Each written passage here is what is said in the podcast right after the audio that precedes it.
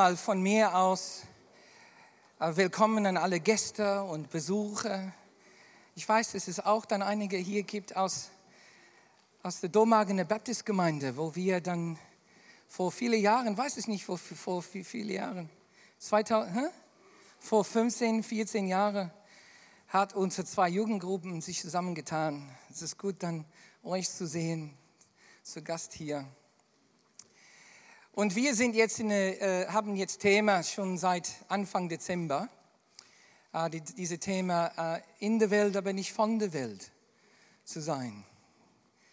Okay, und am, äh, also am ersten Sonntag, dann fing ich an, wo ich erzählte, dass ich mich wie an Boot fühle. Wo wir gesagt haben, wenn man, wenn man äh, rein, ehrlich und treu sein will, dann ist es nicht einfach in dieser Welt zu sein. Ne? Stimmt? Aber Jesus sagt, Jesus sagt, und Hannelore, du hattest es in einer Predigt gehabt vor ein paar Jahren und das hat mich nie losgelassen, wo du diese Bibelvers zitiert hast.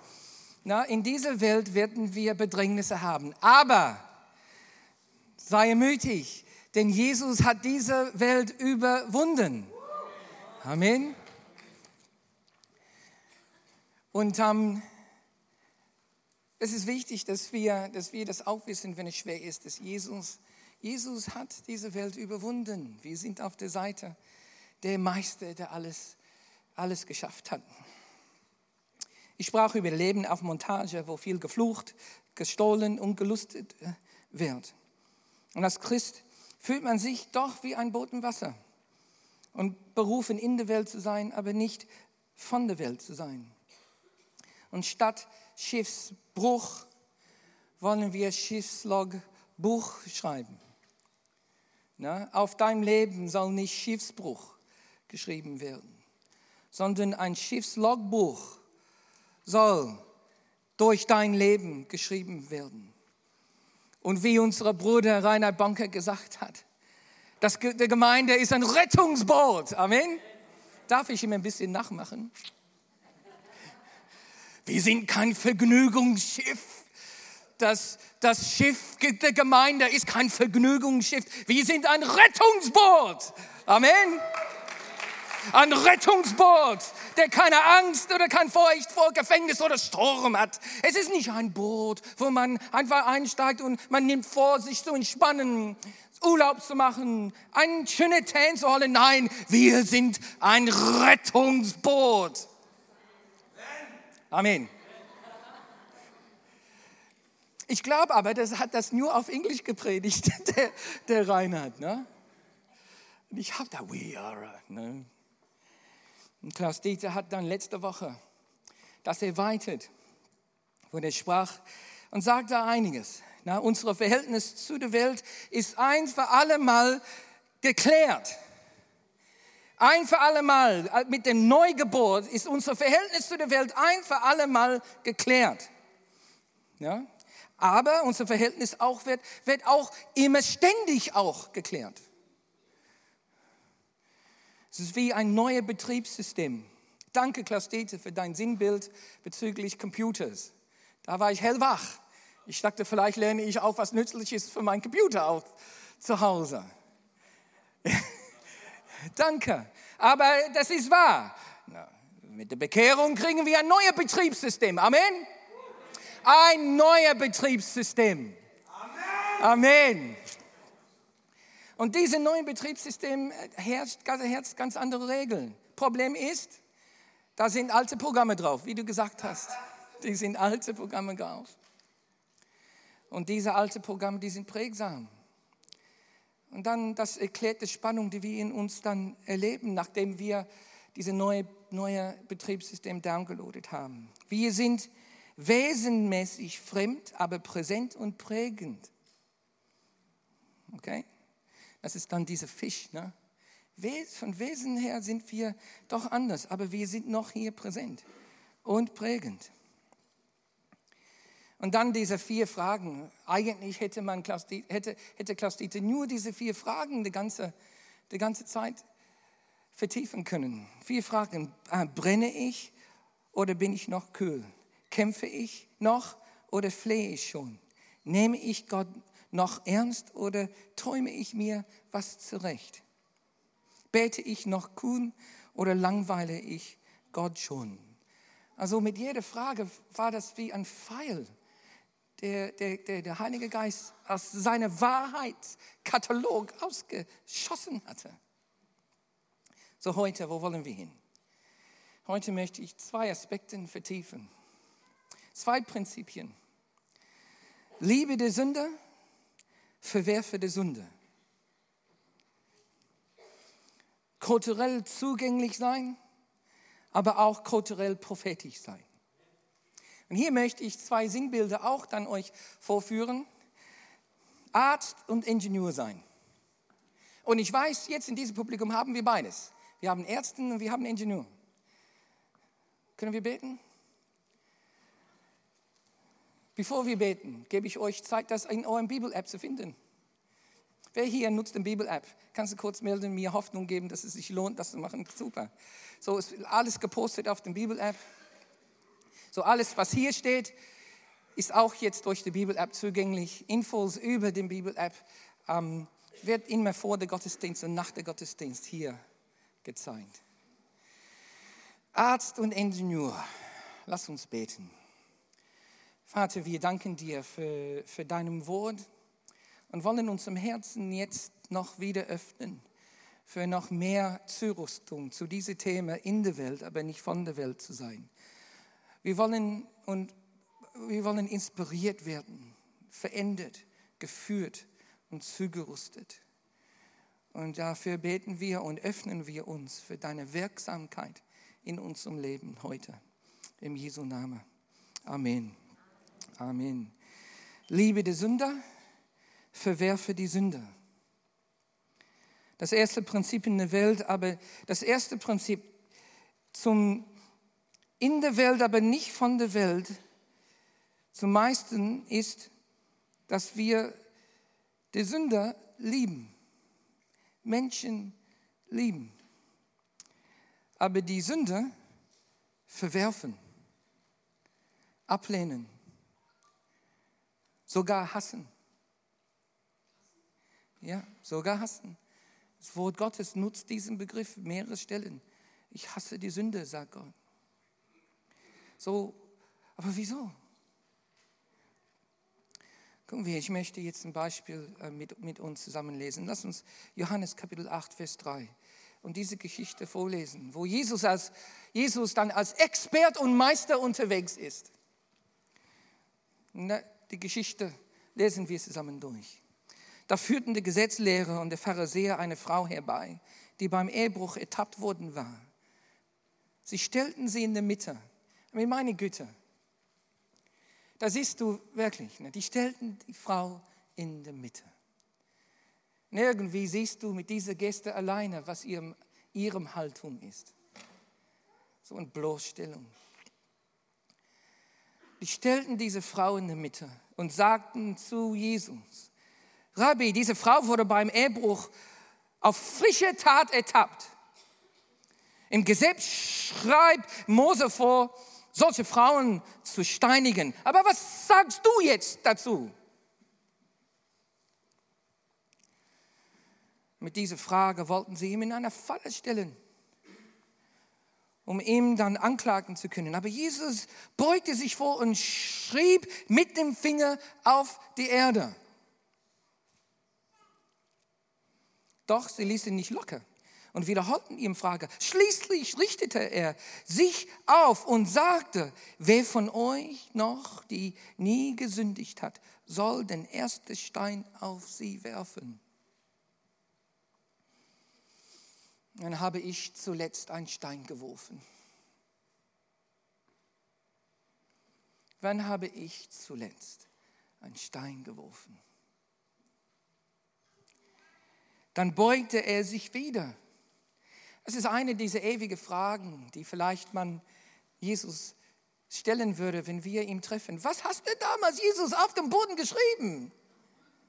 Links zur Toilette und rechts zum Wohnzimmer? Was hat der da geschrieben? Aramäisch, Hebräisch, Latein?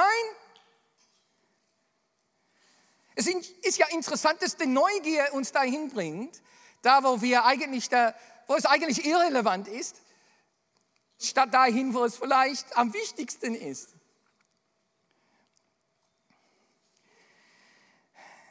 Von seinem Wort, da beugte er sich hin, wie vorhin schrieb auf der Erde. Von seinen Worten getroffen, zog sich eine nach dem anderen zurück. Und hier, Leute, die Reihenfolge ist wichtig. Die Ältesten zuerst.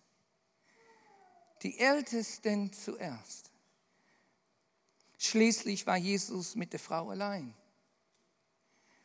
Sie stand immer noch an der gleichen Stelle. Ja, warum hat es Johannes das so nötig? Warum nicht Johannes? Ja, Johannes, warum hat Johannes das so nötig, das uns zu sagen?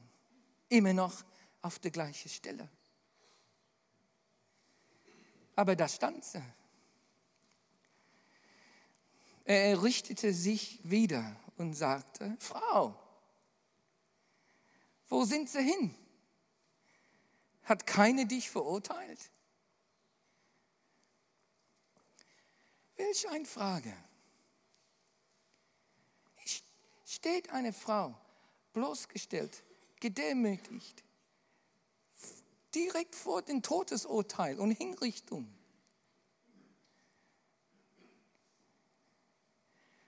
Und Jesus stellt diese Frage. Hat keiner dich verurteilt? Was hätte ich gedacht? Ja, alle, aber keiner. Oder sie nicht, aber was, Rabbi, ist mit dir? Was hättest du gedacht, wenn du die Frau gewesen wärst? Verurteilst du mich auch? Keiner, Herr, erwiderte sie. Dann sagte Jesus, ich verurteile dich auch nicht. Halleluja.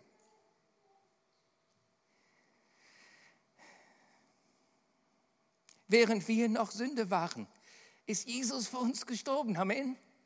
Während wir noch in der Tinte steckten, wie diese Frau ist Jesus, dann gerade ist der Gnade Gottes so tief und so reich, so, so gigantisch.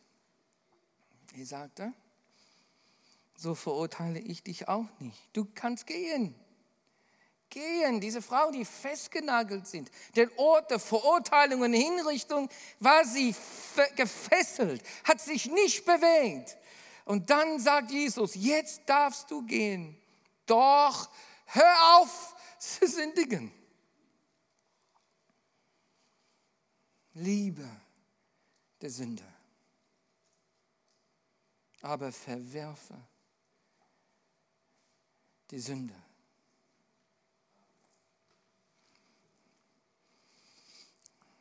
Da sehen wir, dass es wichtig ist, es zu differenzieren.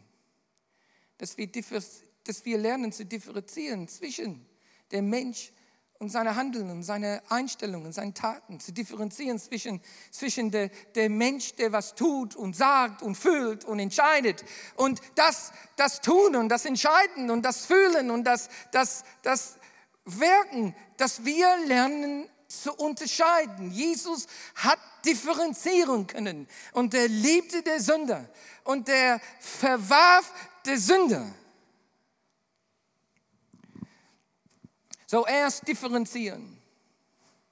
Und wenn wir dann jetzt unterwegs sind, lass uns bitte, lass uns bitte differenzieren. Und unsere Generation ist nicht anders als jede Generation, der nach Jesus und vor Jesus gelebt hat. Es gibt die Welt, es gibt andere Werte, böse Sachen. Aber wir sind gefordert, wenn wir in der Welt und nicht von der Welt meistern wollen, zu differenzieren zwischen der Sünder und der Sünder. Und dann dienen. Dienen. Der Sünder, der Mensch, der gefangen, gefesselt, finden wir einen Weg, diesem zu dienen, zu helfen.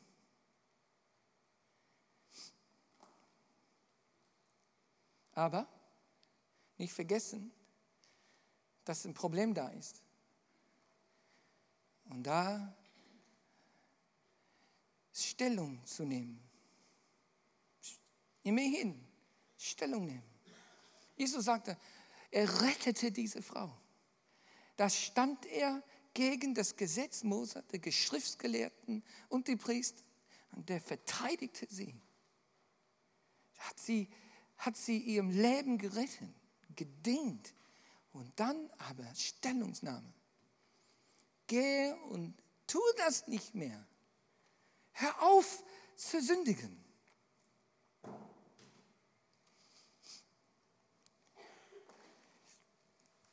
Es ist wie ein Arzt. Hier ist unser erstes Sinnbild. Hier ist ein Arzt. Jesus ist hier in diesem Fall wie ein Arzt, die eine Patientin hat, die wirklich die Grippe schwer mit der Grippe betroffen war. Er liebt den Patient. Den Arzt, der jemandem voll verseucht mit Grippe in die Praxis reinkommt, nicht hustet, schwitzt, der ganze Laden voll, aber den Arzt liebt der Patient. Und das weiß ich aus eigener Erfahrung. In meinem Arztpraxis wir haben wir super Ärztinnen. Ich habe neuerdings eine E-Mail also geschrieben und abgeschickt, ein Lob-E-Mail an meinem Hausarztpraxis, wo ich die Erfahrungen über die letzten 19 Jahre aufgelistet habe. Ein Punkt nach der anderen, warum ich sie so toll finde. Und ein Arzt guckt den Patient an und weiß zu differenzieren, oder? Der weiß, der, der weiß zu differenzieren, ah, du bist ein Mensch und du bist, du bist, du hast die Grippe. Und der weiß, ich, ich, ich diene dir, aber die Grippe, der ist mein Feind. Der Arzt differenziert zwischen Patient und Grippe und geht dem dementsprechend vor. Nachdem der differenziert hat, geht dementsprechend vor. Und auch wenn der Patient selbst schuld ist, auch wenn der Patient selbst schuld ist, dass Sie die Grippe haben, sagt der Arzt, ich helfe, wenn ich helfen kann. Was er nicht tut, und ich weiß nicht, ob du es mal erlebt hast, du gehst an eine Arztpraxis, bist voll vergrippet, ne? und bist am Husten und der Arzt sagt, stopp! Und läuft um die Ecke und versteckt sich. Habt ihr das mal erlebt? Ich, well, wir haben einen Hautarzt. Ne? Und der Hautarzt, man geht da rein und sagt, stopp! Und er gibt dir ein laminierte A4-Blatt, druckt das in deine Hand und sagt, geh da rein, lese das durch und dann sehen wir uns. Ich denke, hat er Angst vor mir? Habe ich irgendwie, was ist hier los? Ne? Okay, manchmal mit Radiologe. Kennt ihr Radiologen? Ne? Oh, das ist anders. Ne? Der Radiologe sagt, geh mal herin und ich gehe in kurzer Zeit raus. Der Radiologe geht raus, aber du kriegst mit, wie sie diese, dieser Mantel aus Blei sich anziehen und eine Maske und alles. Und, sagt man, und dann fragst du, ist alles okay? Und der Radiologe sagt, ist alles gut, ist alles gut, einen Augenblick. Ne? Du denkst, was, was läuft hier ab beim ersten Mal beim Röntgen? Ne? Aber mein Hausarzt hat keine Angst. Mein Hausarzt weiß zu differenzieren. Mein Hausarzt hat keine Angst und, und, und bleibt bei mir. Der differenziert. Eigentlich ist es ein Die. Meine Ärztin, die differenzieren kann. Aber eins macht sie nicht. Wenn ich voll verseucht bin, die kommt nicht. Und eins macht sie aber nicht. Umarmen, küssen, begrüßen. Josef, super, dass du da bist. Mach sie nicht. Gott sei Dank. Interessanterweise, meine Ärztin kommt aus Kanada und die kommt aus Vancouver. Und dieses Jahr, Binde Morris und ich, wir sind in Vancouver gewesen. Und wir erzählten dann von das, was wir gemacht haben. Das ist ihr Heimat. Und, und, und wir haben 20 Minuten über Kanada gesprochen und nichts über meine Generalprobe und meine, mein großes Blutbild. Ja? Was er nicht tut, ist sich absichtlich von den Patienten sich anstecken lassen. Ist interessant hier. Boah, wenn ich Zeit hätte. Was aber die nicht tun, die lassen sich, die lassen sich nicht anstecken, aber die laufen auch nicht weg. In Jakobus steht geschrieben, Barmherzigkeit aber triumphiert über das Gesetz. Ein Arzt, der weiß, ich könnte angesteckt werden. Ärzten wissen das. Die, die hier im Haus sind, ich weiß, ist es nicht ungewöhnlich, dass die anrufen und sagen, Josef, ich kann nicht kommen, ich bin jetzt krank, ich, ich habe die Grippe von Patienten bekommen. Dieser Vers, Barmherzigkeit, triumphiert über das Gesetz, wird von, von Leuten in diesem Bereich jeden Tag umgesetzt. Mein Erbarmen für dein Leben triumphiert über mein Selbstverteidigungsreflex. Es ist ein, eine wahnsinnige Sache. Und Leute, Jesus hat sich als Arzt verstanden, oder? Lass uns lesen, Matthäus 9, Vers 9. Hier gehen wir in der Praxis mit rein. Jesus weiterging, Jesus weiter, äh, als Jesus weiterging, an, an die Zollstelle vorbeikam, sah er dort einen Mann sitzen, der Matthäus, Matthäus hieß. Er sagte zu ihm, folge mir nach. Matthäus stand auf und folgte ihm. Später war Jesus in seinem Haus zu Gast. Mit ihm und seinem Jungen waren noch viele Zolleinnehmer und eingeladen, äh, eingeladen und anderen, die mit einem ebenso schlechten Ruf hatten. Eine soziologische Grippe. Als, eine Pharisäer, als einige Pharisäer das sahen, sagten sie zu seinem Jungen, wie kann eure Rabbi sich nur mit Zöllnern und Sündern an einen Tisch setzen? Jesus hörte das und erwiderte, nicht die Gesunden brauchen einen Arzt, sondern die Kranken.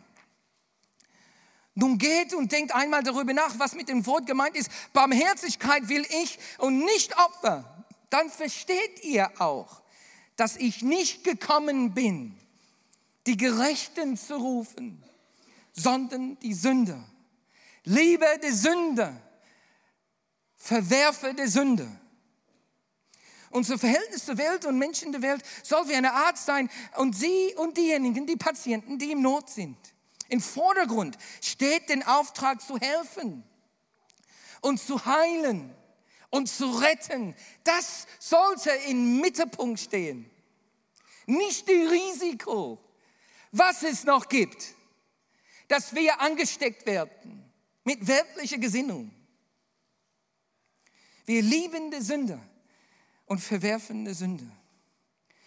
Und, und, diese Berufung hat sogar eine moralische Komponente die drin. Es ist nicht nur, als ob das eine Option wäre.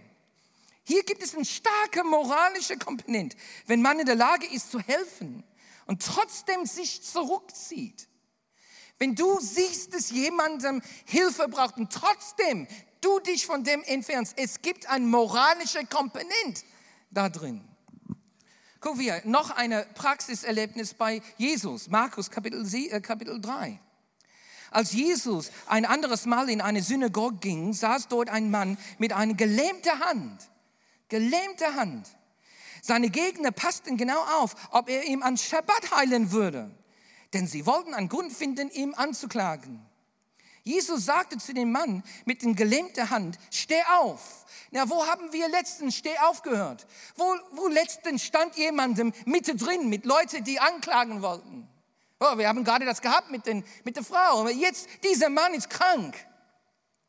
Hat eine Hand. Steh auf und stell dich in der Mitte. Oh, die Frau stand sich auch in der Mitte, oder? Dann fragte er die Anwesenden, soll man am Schabbat Gutes tun oder Böses? Soll man ein Leben retten oder es zugrunde gehen lassen? Sie schwiegen. Dann sah er sie zornig. Leute, zurückziehen hatten moralische Komponent. Und wenn wir als Rettungsboot immer im Hafen bleiben, hat das ein moralische Komponent drin. Wir haben die Worte des Lebens und Rettung und, und sich zurückhalten. Steht ihr, Jesus sah sie zornig der Reihe nach und war zugleich traurig. Reue und Zorn, Trauer. Zugleich traurig über ihrem verstockten Herzen. Dann befehlt er den Mann, streck deine Hand aus. Und welche Wirkung der Vollmacht. Ne? Streck deine verformte, gelähmte Hand aus. Und er tat das.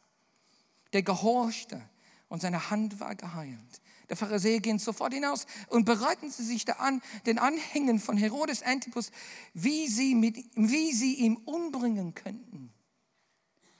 Und hier kommt das Boot wieder in Wasser.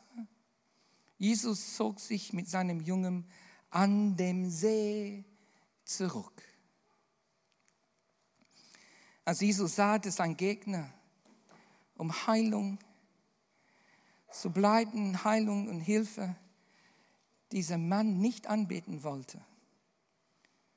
Als er gesehen hat, dass sie das verbieten wollten, war er zornig. Jesus, bist du mit mir zornig und traurig? Wie, wie ist mein Herz?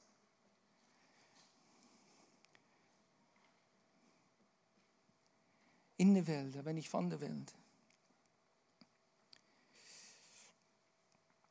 So, wir müssen lernen zu differenzieren, dienen, Stellung nehmen. Ich hatte so ein, eine, eine, eine Mitarbeiterin in Kibbutz. In dieser Lebensgemeinschaft Kibbutz in Israel war ich dann Kibbutz-Volontierleiter. So, ich habe manchmal 70 Leute geleitet in diese Kibbutz zwischen Jerusalem und Bethlehem. Und viele, viele Industrien. Und da haben wir viele gehabt und wir hatten Gruppen auch aus England. Und einer, einer hieß Nick. Und Nick ist da für drei Monate da gewesen. Aber Nick ist nicht für Israel gekommen, der ist nur für zwei Sachen gekommen. Der wollte sich so oft besaufen wie möglich und mit so vielen Frauen schlafen wie möglich. Das war Nick. Und ich habe ein Zimmer mit Nick geteilt. Wir waren, wie heißt das, Zimmergenossen. Ne? Und ich mochte nicht, was der tat. Und ich war sogar sein Chef. Aber ich habe nicht so viel sagen über das, was der in seiner seine Freizeit macht. Und ich wusste, was soll ich denn machen? Oh, ich habe Gott gefragt, was soll ich machen hier? Ich versuche, Gemeinde zu gründen in Kibbutz und ich versuche, der Chef zu sein über diese 70 plus Leute. Und fast jeden Abend kam Nick betrunken zurück zu unser Zimmer. Und sein Bett war in ein Stockbett. Er hatte oberste Bett über mich. Furchterregend. Über mich. Und der Heilige Geist sagte mir, jeden Abend diene ihm. Diene ihm. Nacht für Nacht kommt er betrunken, bekotzt in unser Zimmer. Und ich habe ihm geholfen. Manchmal musste ich ihm ausziehen, in seine Pyjamas wieder anziehen und ihm in sein Bett, über mein Bett einfach verhelfen. Und nach und nach und nach öffnete er sich für Jesus. Und ich musste, ich habe versucht zu lernen, wie differenziert man zwischen Sünder und Sünder. Und falls wir Fehler machen, Leute, falls wir doch uns infizieren lassen, falls wie den Arzt hin und wieder wir auch irgendwie mit reingezogen werden, keine Angst. Leute, keine Angst. Lasst der Angst vor sowas uns nicht lähmen. Nein, nein. Guck mal hier. 1. Johannes Kapitel 9. Wenn wir unsere Sünden eingestehen, zeigt Gott, wie treu und gerecht er ist. Er vergibt uns die Sünde und reinigt uns von jedem begangenen Unrecht. Meine liebe Kinder, ich schreibe das, ich schreibe das euch, damit ihr nicht sündigt. Damit ihr nicht sündigt. Kann es sein, dass diese Verheißung jetzt nach der Wiedergeburt da ist, damit wir den Mut haben, kranke Menschen den Hand zu geben, ohne Angst und Furcht, dass sie uns mit der Welt infizieren. Ehe das anders, dass wir Heilung und Rettung und, und Hoffnung weitergeben. Und Jesus sagt, ich sage es euch, nicht, dass ihr das als Freibrief nehmt und überall wirklich so leben, sondern, sondern falls aber, falls das geschieht, dass ihr auch die Grippe kriegt, dass ihr auch so, so auch sündigt und Fehler macht und, und, und das nicht schafft, wie wir das alle vornehmen. Wenn, ihr, wenn es aber doch geschieht, sollt ihr wissen, wir haben einen Anwalt beim Vater. Amen. Jesus Christus, den Gerechten. In der Welt, Leute, in der Welt, nicht von der Welt, aber in der Welt sein.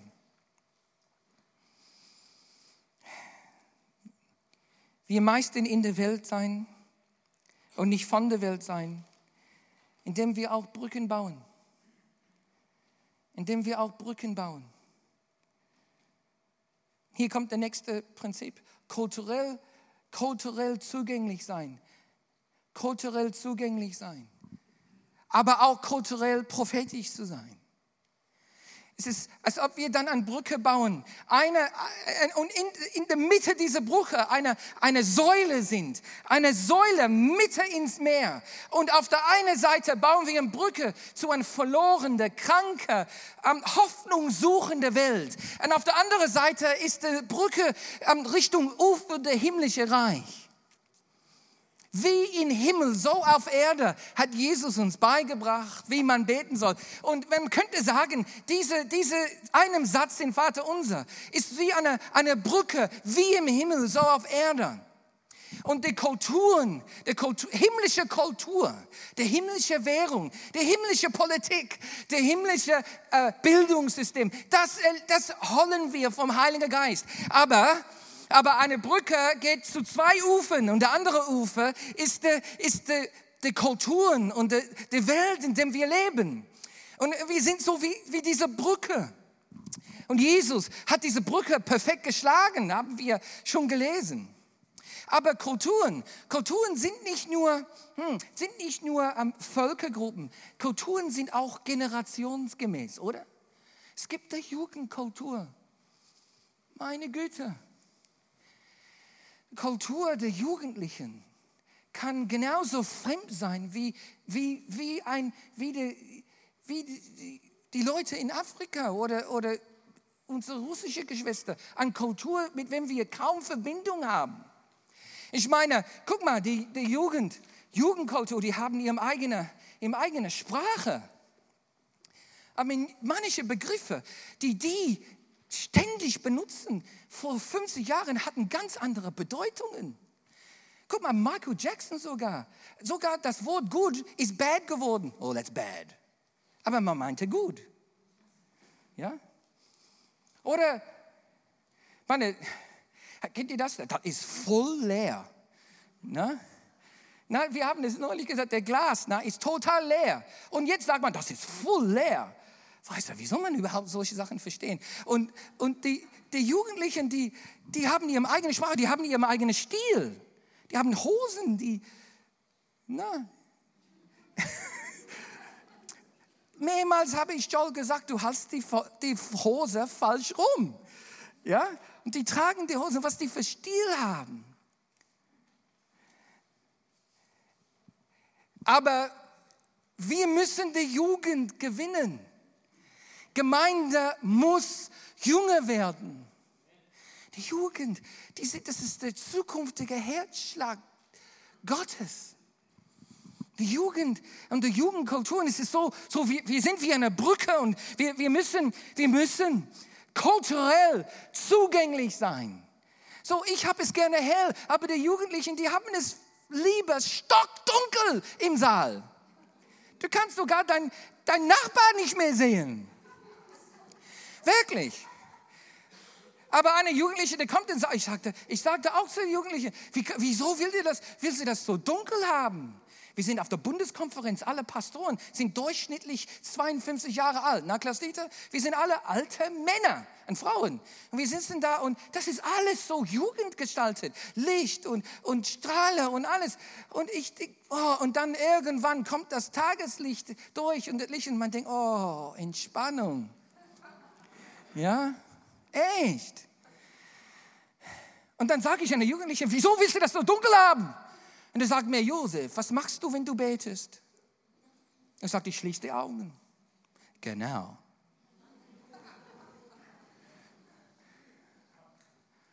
Wie kann ich mit sowas diskutieren? Was mache ich, wenn ich bete, wenn ich Gottes Gegenwart suche? Ich schließe die Augen, ich mache es dunkel. Oh, uh, uh. Wir müssen kulturell zugänglich sein. Weißt du, wir müssen Brücken bauen zu der Jugend. Aber, aber, gemäß der Auftrag der Gemeinde, unser Auftrag als Gemeinde ist, jeden Mensch, der sich auf deutschem Boden befindet, jeden ohne Ausnahme, in Verbindung mit der Liebe Christi bringen. Amen jeden Mensch, der sich auf deutscher Boden befindet, wollen wir, die irgendwie in Verbindung mit der Liebe Christi verbringen. Ist das nicht richtig? Das ist korrekt, oder? Über die Hälfte der deutschen Bevölkerung ist über 40 Jahre alt. Fakt. Das heißt, Gemeinde muss nicht nur jünger werden, Gemeinde muss auch älter werden.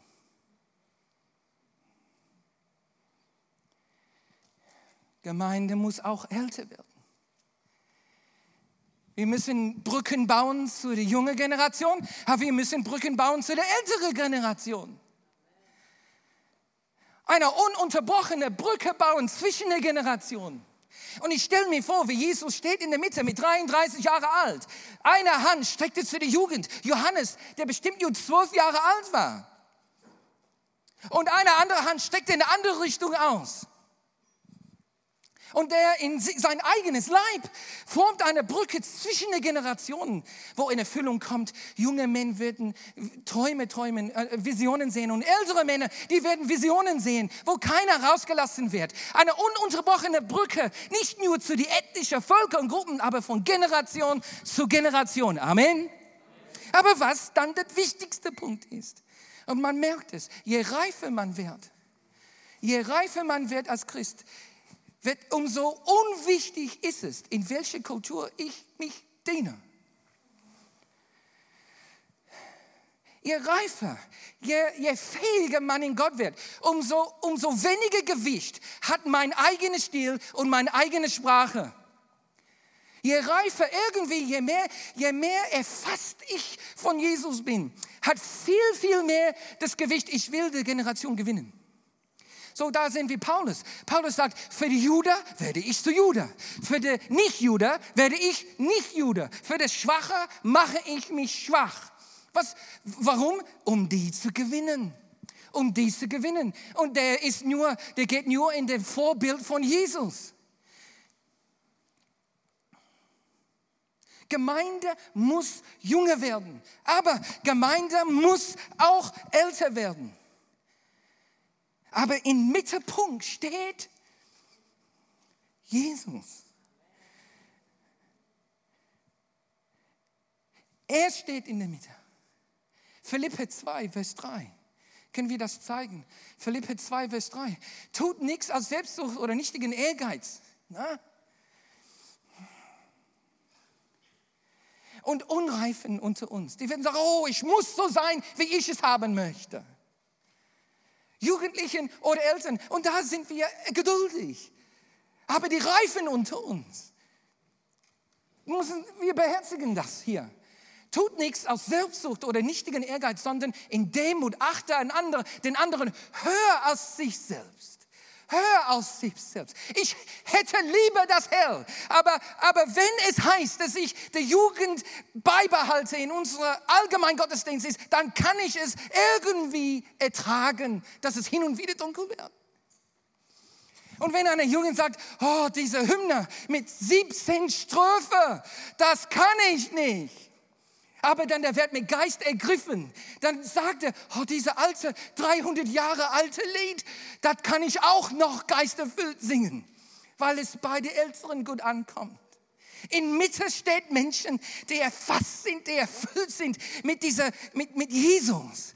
I, egal was, ich werde nicht Judah, ich werde Judah, ich werde schwach, um Menschen zu gewinnen, um die himmlische Kultur auf Erde zu bringen.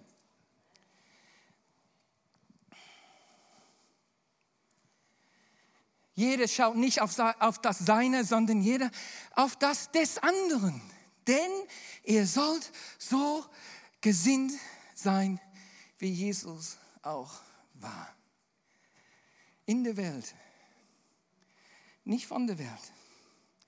Brücken bauen. Brücken bauen. Lass uns auch Brücke bauen, oder?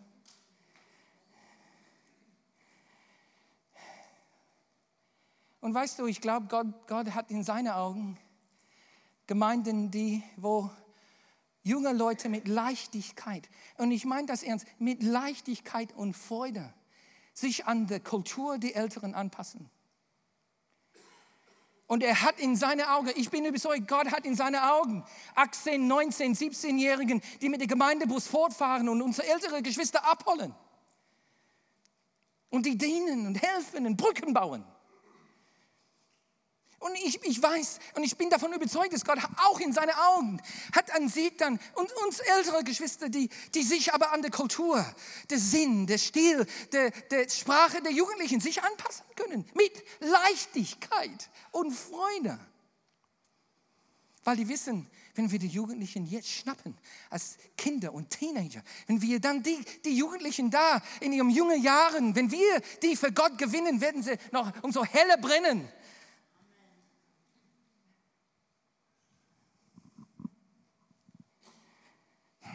Amen. Lass uns Brücke bauen.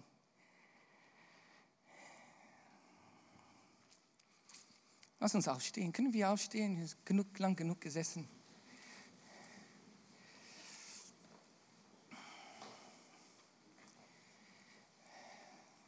Kein Vergnügungsschiff, sondern ein Rettungsboot. We're not a cruise liner. No, no. We are a, a ship born to save. Vielleicht bist du hier und über diese letzten drei Predigen fühlst du dich, weißt du dich angesprochen. Vielleicht bei der ersten oder bei der zweiten oder heute oder bei alle drei.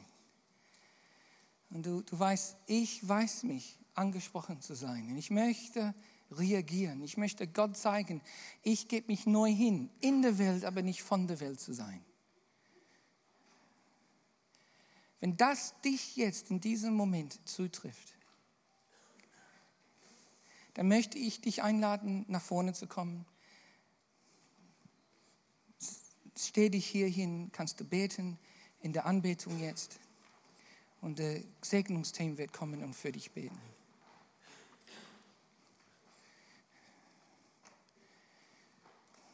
Und du denkst, ich will wie ein Arzt sein, ich will wie eine Brücke sein, ich will Brücken bauen, ich will Heilung bringen, ich will in der Welt sein, wenn nicht von der Welt sein. Und du weißt, das trifft mir jetzt zu. Dann komm nach vorne, jetzt, in diesem Augenblick, und beten wir zusammen.